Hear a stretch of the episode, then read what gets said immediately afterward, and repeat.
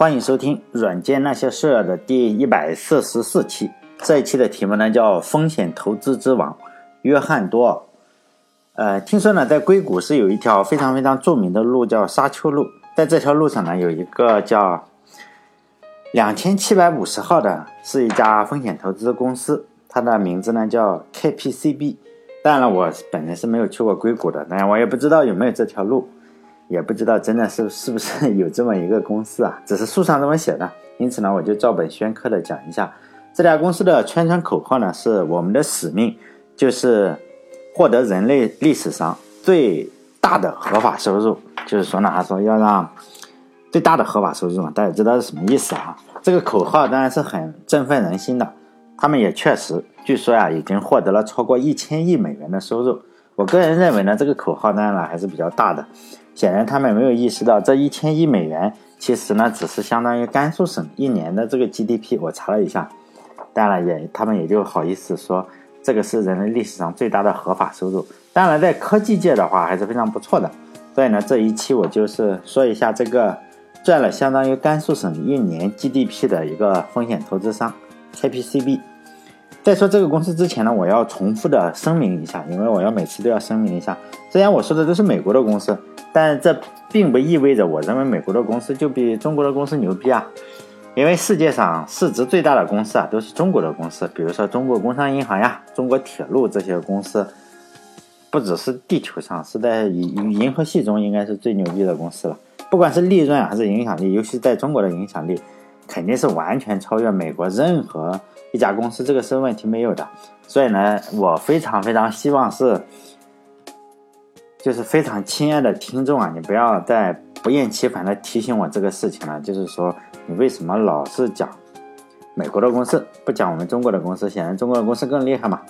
虽然比如说中国工商银行可能是全球最厉害的公司啊，但是呢，有这样一个问题啊，就是并没有什么书来讲中国工商银行是如何成为世界第一的。但是呢，有很多的书是来讲这个 KPCB 这个小公司。毕竟呢，肯定是小，比工商银行肯定小得多了嘛。毕竟只有一年，甘肃省的一年的 GDP 在中国排可能排又排了三十名、二十多名。按省份的话，所以呢，我们这个泱泱大国，说实在的，嗯，亲爱的听众也没有必要我再说什么啊。泱泱大国要有点气度嘛。当然，这个投资商和国家的主权基金比起来，他们说实在，一年投出去的钱，大概相当于国家主权基金啊这种投资基金，可能是两三天。投出去的钱都都都就超过他们整年投出去的钱，但是呢，同样是没有一本书来讲国家主权基金是怎么获得了这么多的钱，所以呢，我只能够讲这种 KPCB 这种公司啊，我只能讲苹果啊，只能讲什么，唉，是吧？所以大家不要，尤其是喜马拉雅的听众啊，哎，特别烦，我还要不停的删，是吧？哎呀，说的说的很难听了，就就就要删 KPCB 这个公司呢，这四个字母呢是。取自四个最初的创始人名字的首字母，这四个人分别是谁呢？说实在，我也记不住，就在网上一查就能查到，就像是惠普一样嘛，反正他们都是名字的首字母。我要说的这个人呢，并不是最初的这四个人，而是呢，这个公司中最出名的一个员工嘛。他的名字在风投界也非常非常出名，他的名字呢叫约翰多尔。啊这翻译成中文，我翻的或者是道尔，我看有人翻译成道尔，有人翻译成多尔，无所谓嘛。这个就是有人说他是风投之王，当然了，这个风投之王有好几个，也有人说其他的，就好像是我们说球王一样，足球的球王是谁？就有的人肯定认为是贝利嘛，有的人就会认为是马拉多纳，有的人肯定就会认为是现在的梅西。当然，有的人会说，哎，C 罗可能还要比梅西更加的好一点，是认为球王是 C 罗。当然，我个人认为是吴磊。这个就不争了，因为在这种节目中啊，在这一期节目中是说他嘛，当然我就说他是风投之王了。但他确实非常的厉害，因为他投了非常非常多的公司，比如说太阳公司啊、AOL 公司啊、谷歌公司、亚马逊，就是网景一大批的公司，非常非常的厉害。当然赚到了我是想象不到的一大笔钱嘛，可能都是数百倍啊、数千倍的钱。这个约翰多尔呢，他是出生在一九五一年的美国。是堪萨斯吧，堪萨斯城的一个工程师啊，一个企业家吧，企业家的家庭。他的爸爸是开公司的，是公司的老板，也是技术人员。他爸爸的公司做什么？我看了传记上是说写一种泵啊，就水泵，水泵的供应商，而这个泵呢是给化工厂用的。我但我不知道这个泵是干什么用，反正这种泵是抽不是抽水的，是抽硫酸啊这种东西，世界上最大的可能硫酸泵啊，或者是用什么做的，反正他家里是五个孩子嘛。这个约翰多学历当然也非常好，这个不用想，人家在哈佛啊读 MBA，然后后来又去哎那个英特尔公司。同事呢，就是安迪·格鲁夫，这个非常出名的人了，就是英特尔公司最出名的 CEO 吧。但当同事嘛，最后他当什么销售总监。然后听说啊，就是说说他一天只睡几个小时，三四个小时的觉，其他的时间呢都是在工作，不停的工作。所以人家能赚这么多钱也是可以理解的，是吧？也不用太羡慕。比如说像我每天就去个夜总会跳两个小时舞，其他的二十二个小时做什么？就迷糊嘛。上上网，刷刷微博，看看微信，发个朋友圈，装装逼，这种东西你说肯定是赚不着钱也无所谓啊，也就应该嘛。但有个传闻说呢，他在英特尔当销售总监的时候啊，他要求所有的人员的电话你就不能响第四声，就是前三声一定要接起来。就是说你这个前三声如果不接的话，你首先扣工资啊。如果你在五声不接是吧，就卷铺盖走人，就非常非常严厉的一个人。他在英特尔干了五年之后，就是。当销售总监，当到销售总监，然后他就去了这个 KPCB 工作，是一个投投资的，他是第五位员工。你看他这个 KPCB 是四个单词嘛，然后呢，人家是吧，前四个人每个人取了一个字母，他是第五个，所以比较郁闷是吧？如果他去的话，应该再改一下名字，叫 KPCBG，是吧？但是有点晚了，人家的名字已只有四个嘛，所以呢，就像是惠普的第三个员工。嗯，不行了，应该有相同的遗憾吧？但是这个没有办法，但是人家不在乎。至于风险投资商是如何工作的，他们的工作流程是什么呢？像我就不知道了。你说我是个打杂的，也不清楚。就是人家也不可能说投资我，像我这样的一个是吧业余人员。所以呢，我没有办法去讲，就是投资商人家怎么签合同啊，这这咱也不懂，看书上也看不懂，看了也不懂。因此呢，我只能讲一下。这个人的一些八卦呀，或者段子，在投资的事情呢，就是说大家可以问问你们身边的成功人士嘛。反正网上的成功人士也很多，比如说嗯，知乎上的成功人士也很多。但是我是不懂，因为我从小到大的话是没有人，没有除了我父母以外的人投资我，就是我可能拿过我父母的风险投资了，其他人我是一分钱都没有拿，因为我父母可能希望他们投资投资一个什么，比如说像我现在三十七啦，三十八了呀。他们当年可能希望投资我，投资出一个科学家呀，或者孬好也是个公务员嘛。结果呢，他们用，是吧？我用我的生命给他们上了一课。这个风险投资的风险实在太高了，他们的投资可以说是血本无归了。所以每次回家见他们，我这个还有些隐隐约约的不好意思，是吧？他们也就叹一口气，我就觉得，哎，是不是他们又在叹气我呀？但这个约翰多尔就不一样了，就非常非常的狂热，对生活非常狂热。用他同事的话来说呢，这个家伙开会的时候就始终在晃嘛，摇晃，两只腿呢也不停的抽搐，就像一只饥饿的老虎，可能就等着抓猎物一样。而且他开会的时候啊，会突然站起来走动。但我觉得这个就非常搞笑，但他们觉得就是有活力的表现。因为这个人嘛，说实在的，我觉得是这样：只要你取得了巨大的成功，尤其是金钱上取得了巨大的成功。你就可以改变大部分人的审美了，比如说他乱动或者做任何事情，你都觉得啊，这个人真是太厉害了。如果你是没有什么钱的，你开着会突然站起来，人家就觉得你是个傻逼啊，就这个样子。我觉得主要是你在金钱上取得了巨大的成就的话，大部分人的审美就会一下子扭曲了。其实呢，有兴趣的人可以到 YouTube 上看一下，就把这个人人的名字搜搜搜到这个 YouTube 上，上面就大量的视频啊，其中就是他的访谈啊，他在。斯坦福大学做的这种给学生做的，嗯，怎么去开公司的课呀？包括呃很多很多演讲，其中有一个两个半小时的访谈吧，在这些视频上，我个人觉得他是非常非常正常的人，跟传闻一点都不一样。或者视频被剪辑过，有有一些这个两个半小时的访谈没有剪辑过。我在看的时候啊，他其实是一个非常非常彬彬有礼的，就是一个正人君子。或者他长得像一个大学教授这个样子，就根本没有网上或者书上写的这些传闻啊，说他坐也坐不住啊。实际上那二点五小时、两个半小时啊，我都看完了。我一直等着什么？就一个女的采访他，那女的长得也比较漂亮，要不然我还坚持不下来。大家一说两点五小时的那个就是他，大家希望可以看一下，还是其实有字幕的，有英文字幕，如果没有字幕的话，大部分听听那个女女主持人挺好看的。然后呢，我就等着她什么，因为网上传言说，哎，她一下子就会站起来，我就想她会不会站起来？那两点五小时，其实我大概部分大部分时间就在想呀，会不会突然站起来？实际上根本没有，人家稳得很，就就是普普通通的坐了二点五小时，不上厕所，不什么什么都不不搞，就这样不上厕所，一直在说话，就采访嘛，采访了两个半小时，风度翩翩的侃侃而谈。虽然有时候我我也真的是不知道那个书上呀，还是我网上的文章写的是有问题，还是这个视频有问题，还是说这些传闻呢？后来都是胡编的。因为在软件那些事，我这个电台啊，软件那些事六个字啊，包括公众号也是六个字。就在我讲了很多这种 古老的故事啊，就没人听的故事，Unix 或者 Java 的时候，我讲过商业公司的创始人叫马克利尼，就是大喷子嘛，那时候说的，他对这个约翰道尔、约翰多尔、约翰道尔的评价是，我我再也不跟他去出去跑步了，因为他根本不是跑步，他呢像袋鼠一样跳来跳去。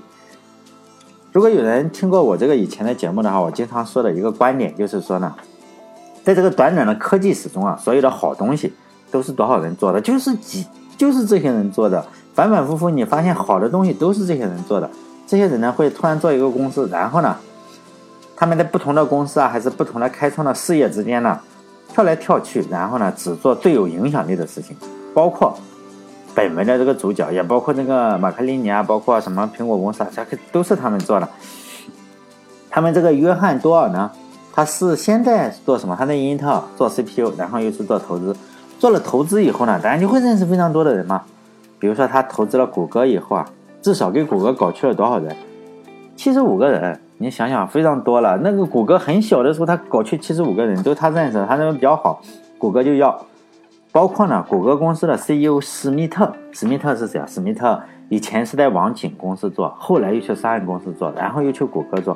所以呢，我就说，哎，这些厉害的人啊，实际上，呃，就是就是我前面的观点嘛，都是他们做的。包括谷歌公司这两个创始人的导师叫什么？比尔坎贝尔，也是这个这个他推荐过去的。这个比尔坎贝尔实际上是最近才去世了哈，他不只是。就是他是做什么硅谷的创业人的导师，就是可能生活就是精神导师啊。他不仅仅是硅谷公司的这个谷歌公司的这两个创始人的导师，还是苹果公司啊著名的乔布斯乔帮主也是也是他的学生。这个比尔坎贝尔的这个学生，但比尔坎贝尔是最近去世了。反正这个圈子嘛，就这么一点，就不是特别大哈。科技圈子看来看去呢，都是这些人。有人就是说以前问我说：“哎，你这个电台。”做的难不难呢？其实我说，做科技电台是最不难的事情。为什么呢？因为科技史是非常短的，科技史你加起来五十年，可以说是非常容易的事情了。尤其是五十年的事情嘛，你随便找一本书，你只要在这五十年中随便找一个人的传记，然后看下去啊，看下去你就发现，哎，这里面又有一个人，你是再找那个人的传记，再找那个人的，你可能读个二十本、三十本或者五十本，顶多五十本，你就会发现呢。这些人呢，反反复复的出现在不同人的传记之中，就好像看《史记》一样。我们看《史记》，因为我还比较喜欢看《史记》啊，就是司马迁写的《史记》里有一个神出鬼没的人。大家如果看的话，你经常会应该知道，就是经常经常写着写着，然后谁出来了？这个神出鬼没的人，孔子。而且孔子在《史记》这本书里吧，孔子就是莫名其妙啊，经常是正写着，哎，莫名其妙的来。然后莫名其妙的都说，哎，孔子哪里出使，出使哪个国家，就这样说一句，然后又莫名其妙的没了。他实际上跟上下文没有任何关系。可能我觉得这个司马迁觉得这个孔子太厉害了，是他的粉丝。司马迁是孔子的粉丝，应该是。如果科技史的话，就看传记啊，也有一些像孔子一样的人物，只是我能说一些。不管是你去看戴尔的传记啊，或者是乔布斯的传记，还是这个商业公司的传记，包括谷歌的这些传记。都有谁呢？就是这个约翰多尔，这是其中之一，还有很多。约翰多尔是比较神出鬼没的人，就是说，哪个公司一开始，哎，他扔下他他就来了，扔下了一笔钱就走了。然后呢，公司比如说要上市了，怎么去分配股票呢？这个人又来了，就这个约翰多尔又来了，什么重大的决定呢？然后他就又走了，然后做个决定又走了。就一种说法是说呢。只有在硅谷，只有乔布斯的影响力比这个约翰多，就是本文的主角要大一些，能超过他。就约翰多尔这样的人呢，不管是成功还是失败了哈，不管是成功的投资还是失败的投资，人家都是什么，就是几亿啊、十几亿美元的成功或者失败。虽然我看过他很多的故事吧，但是我觉得这种事情还是不适合我这种级别的人来说，因为我毕竟你这个骑摩拜单车上下班还要抢这个红包。你说一个在北加州最著名的富人区啊，他是在北加州最著名的富人区叫伍德赛德，他有好几个豪宅啊，不能说别墅，就豪宅，还有呢两三个这个私人飞机，人家出门都是坐私人飞机。你一个骑摩拜的，你说这个有时候我觉得不太合适，是吗？就就就此打住吧，因此我就不说了。如果大家不知道这个豪宅著名的豪宅区的话，豪富人密集区啊。我只能说你不太关注，不仅仅是不太关注国外的情况，也不太关注国内的情况。其实，在这个富人区里，一片一片买这些别墅的豪华区的，实际上都是中国人，是吧？其实国外有报道，如果大家有兴趣翻墙的话，可以去看一下。其实很多中国人去一片一片的买。KPCB 这个公司的名人，就是说，不只是这个，不只是本文的主角约翰多，还有美国的前总统戈。美国的前国务卿鲍威尔，还有沙岸公司的创始人之一嘛，比尔交易。这个人是什么？这个人是最近才加入，也不能说最近啊，反正加入的比较晚。这个人当然也是我们那个最著名的 VI 编辑器的作者，也是 Java 的 Java 语言的作者之一吧。在前几年，就是两千零八年左右的时候，那时候，i 公司 iPhone 公司 iPhone 公司 iPhone 手机刚刚出来不久的时候。KPCB 公司呢，就大力支持这个东西啊，大力支持说你最好是开发 iOS 软件。现在你当然不用支持了，他当时就出资了一亿，跟苹果公司啊一起出资，可能有几亿啊，但但不知道啊，反正一大笔钱，反正确实是有这个事情，大家可以搜到在网上。我记得是两千零八年，苹果公司呢，它还在两千零八年的时候，苹果公司被谁骂呢？被这个诺基亚公司，但是诺基亚是最厉害的，那时候我还在用一个。N 九二还是 N 多少？反正一个白色的，我都忘记了。那时候我还在用一个诺基亚的手机。这个约翰多尔呢，他就高调的支持这个苹果公司，他给这个乔布斯啊站台，就是共同出资，成立了一个叫 iPhone 的基金。就是说，现在当然 iPhone 的这个已经完成它的历史使命了，大家都已经开发这个 iPhone 的软件了。诺基亚公司当然也已经不是那个可以嘲笑，它已经完全。现在的诺基亚当然还有啊，它已经完全不是说可以嘲笑苹果公司的那个诺基亚了。诺基亚实际上已经在这个历史长河中，可能还存留了一些，但是已经留在了大部分人的记忆之中吧。按照我的观察呢，或者是我非常不不准确的观察，就是我就看新闻嘛，大概人家怎么写我就看。就这几年，实际上 KPCB 啊这个业绩不是特别的好，他们错过了好几个公司嘛，比如说 Facebook 呀、LinkedIn。就现在这个社交网，还有那个 Groupon，就是说美团要抄袭的那个，就是叫什么团购网站，这几家公司他都没有投，所以呢，这几年的风投实际上它被那个红杉资本啊超过了。经常他们有个排名啊，红杉资本一看十一个、十二个，然后这个 KPCB 呢，就是一些电子阅读啊什么，就两个或者一个，非常我忘了电子阅读 iPhone，嗯，这咱们这个中国已经被封了，就电子阅读的，你订阅各种消息那个叫。哎，以 F 开头，我忘掉了哈。现在我已经把那个删掉了，我已经不用了。那个是他投的，就是说他只投一些比较小的，或者是嗯，做农场的，还有做农场游戏的一个公司，也是他投的，就非常小，没显然没有 Facebook 这种级别的吧？哎，因为这几年呢，他好像不太看好这个电脑科技了，包括手机科技，他频繁的投什么？投绿色科技啊。比如说个人的医疗啊，基因的问题，还有消灭各种各样的疾病，还有让人永远的生存下去。就是说我不死，就是说人不死，他们也在做这个事情。可能这跟我前面所说的这个商业公司的创始人之一这个比尔交易，据说啊，比尔交易又是一百八的智商或者两百的智商，咱们可能是不太理解。确实人家很聪明，他加入以后有一些改变，只是因为他太聪明了，所以我不理解他很多逻辑。比如说呢，他特别特别相信人可以。你可以永远的生存下去啊！就是说，他说最近二十年呢，一定会产生一个什么东西呢？就是说我用机，嗯，就是说科技也好，还是机械也好，可以完全模拟一个动物，不是模拟，就是说你心脏不行了，好，我造一个东西当你的心脏；比如说你这个胳膊不行了，说我造一个东西当你的胳膊，就是这样。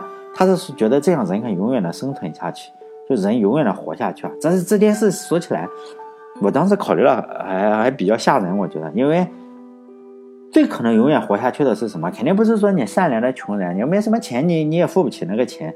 所以呢，最可能永远活下去的就是比较邪恶的富人。所以呢，如果在二十年之内真的能够用科技手段制造出生物啊，对我想起来，他是说制造生物，我制造出一只狗出来，就是用这个这个现在的科技啊，包括基因啊什么的东西，他就专门投这些。比如说，他现在还关注大量的就是地球变暖呀，还有如何从玉米中啊，然后提炼出酒精来，或者从人嗯人的工业的垃圾之中如何。提炼出这个比较好的东西啊，酒精啊，然后不要破坏地球，就这种东西啊，包括这个呃，美国前总统戈尔不也是这样嘛？就是地球变暖的忠实的什么东西啊？KPCB 最近最可能最让人瞩目的投资就是 Twitter，因为这个美国总统现在天天在 Twitter 上发言嘛，一点总统的威严都没有，因为下面大部分人都是骂他，他也不删帖，也不关闭评论啊。最近这个 Twitter 股价实在是大涨。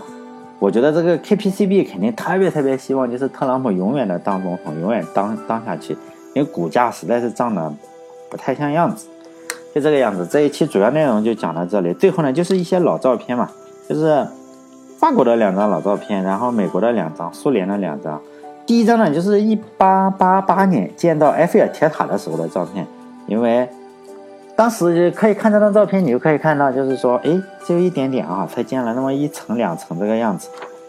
还有一张照片是一九零零年左右的照片，这张照片可能是最早的彩色照片之一吧，也是法国的。如果我们可以看到，就发现还是比较漂亮。但是呢，这个完全不是用这个什么处理的，就是说真的是彩色照片，它在一九零零年左右拍的。但是也是法国，很可惜的是，竟然没有拍出这个埃菲尔铁塔出来。不过也还不错啊，这个相机是用徕卡的相机。再就是呢，是一个一九美国的照片了哈，一九一零年左右的美国的照片，是一九一零年时候我们就知道美国的白人跟黑人还要分开的。结果呢，这一个这一对勇敢的夫妇吧，美国这个白人的是以白人的女孩，她的老公呢是黑人。然后呢，他们就这样拍了一张像我们的什么全家福吧，但我没有研究过这个背后的历史是什么这张照片，但是我还是觉得很震撼，是吧？因为他有混血的小孩啊，还有他一只狗，拍了这样一张照片。因为我就是收集这种照片，你说有没有用？实际上没什么用，但是我就是喜欢看这个，我收集了特别特别多。还有麦迪逊广场，哎，这一张照片就是麦迪逊广麦迪逊花园广场的，这个是一九一六年的照片，也 已经接近了个一百年了，一百多年了哈。我对麦迪逊花园广场这个第一印象实际上是科比是吗？科比在这里得了个六十一分，但我不知道，反正都是在纽约，我不知道这个麦迪逊花园广场跟这个麦迪逊花园广场这两个是不是一个广场？因为毕竟咱没有去过纽约，也不知道是吧？但我们可以通过这张照片上可以看到一些很非常有趣的事情嘛。第一个就是，你看这个这个，是吧？有这个马车呀，有汽车都在路上走。那个时候还有马车。然后再就是苏联的照片，这个是一八八六年托尔斯泰啊，列夫托尔斯泰拍的照片。他是从哪里？莫斯科回他的家乡，叫什么？亚斯纳亚。波利亚纳庄园的路上拍摄的，我们可以看到他大大半生，我们都知道他大半生就是在这个庄园里度过的。他其实没怎么出过他这个庄园，就是他去莫斯科，然后回家的路上，这是拍的哈，就看起来非常和蔼的一个老头，然后怎么说呀？呃，非常好是吧？像个老农民，非常的朴实。然后下一张照片呢，也是在同期吧，是拍的是列宁的照片。我们可以看到就是。列宁夺取了政权以后啊，他周围都是他的保镖。不过呢，可能是我个人的什么个人的偏见吧。但是我看他这张照片，我就觉得列宁就不是个好人呀。你看他的脸呀，他的眼神啊，都比较扭曲，跟就是说跟这个列宁最出名的像实际上不一样。你可以看到他非常的狡猾，或者非常的非常的坏，是吗？可能是我个人的感觉，尤其是跟。同时代的也同样是苏联人的列夫·托尔斯泰，这么一对比，你就觉得，哎呀，这就是一个奸诈之人。好了，这一期的就到这里。就这些照片呢，实际上我没有办法，我我没有办法放在其他地方，就是放在我的微信公众号里，叫“软件那些事”，啊就六个字啊。好了，这一期就到这里，再见。